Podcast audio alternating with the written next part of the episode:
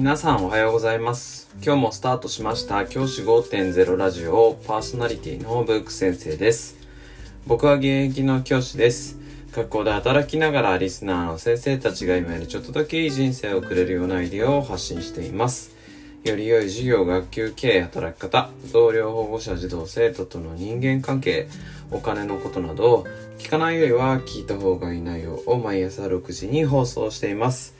通勤の後から10分間聞き流すだけでも役立つ内容です。一人でも多くのリスナーの先生たちと一緒に良い教師人生を送ることが目的のラジオです。今回のテーマは汗をかく先生必見制汗剤を一つ紹介したいというふうに思います今日はですねあの制汗剤のお話をしたいと思います。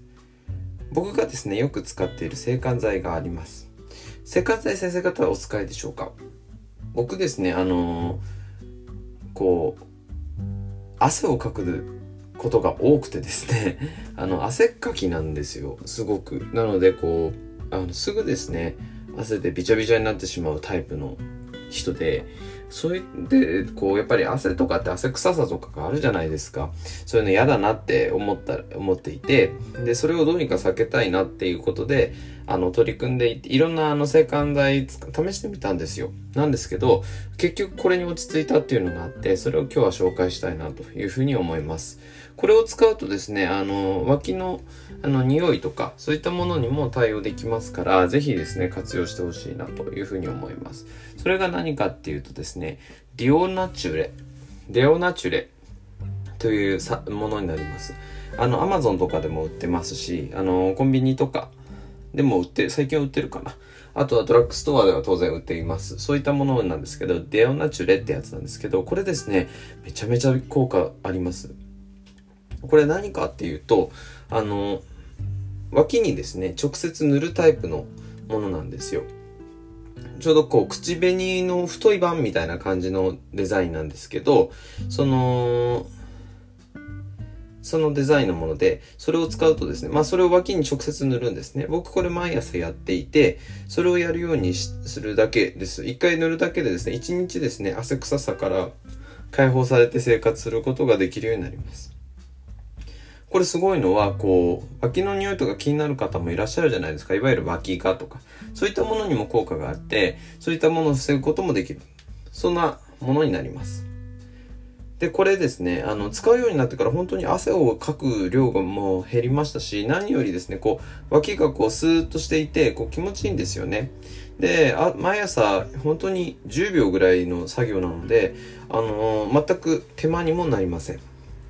よくこうね、長くこう、時間かけて、あの、ケアしなきゃいけないものとかもあったりするんですけど、それだとなかなか続かないので、続くものがいいなと思っていたところで出てきたのがこれなんですよね。はい。で、これを使って、あの、もうこれ、あの、かれこれ僕もう、何年、10年ぐらい使ってるんですよ。ちょっと前のね、デザインが違う頃から使っていて、前はなんか、あの、石っぽいやつで塗ってたんですよ。そうするとなんかね、ザラザラするものがあって、ちょっと嫌だなと思ったんですけど、それが改善されてですね、あの、本当に、あの、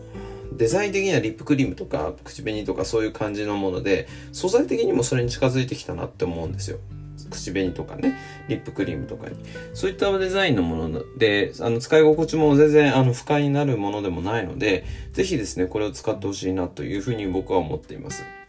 これを使ってやっていくだけで、本当にいろんなケアができますから、ぜひですね、先生方にも使ってほしいなっていうふうに思います。特にこう男性の先生とかでこう匂い気になるとかそういう方もいらっしゃると思います。女性の方でももちろんいらっしゃるかもしれません。そういった方々にですね、あの、本当にそんな値段も高くないですから、これを毎朝塗ってもらうだけで匂いのケアになりますし、汗の予防にもなります。やっぱり脇が臭いとか、そういうのがある人ってやっぱり周りからもね、あの、快に思われてしまうということありますよね。あとはもう自分で気づかないで匂いを発してるって時もあったりするじゃないですか。そういったものも防げた方がいいかなというふうに思いますし、何よりこれ本当に塗るだけでですね、本当にな全くこう汗の心配をしなくて済む。ようになるというふうな意味では、ぜひ使ってほしいなっていうふうに思っています。今日は、脇をケアするデオナチュレという制汗剤を紹介しました。じゃあ今日はこの辺で起立例着席さよならまた明日。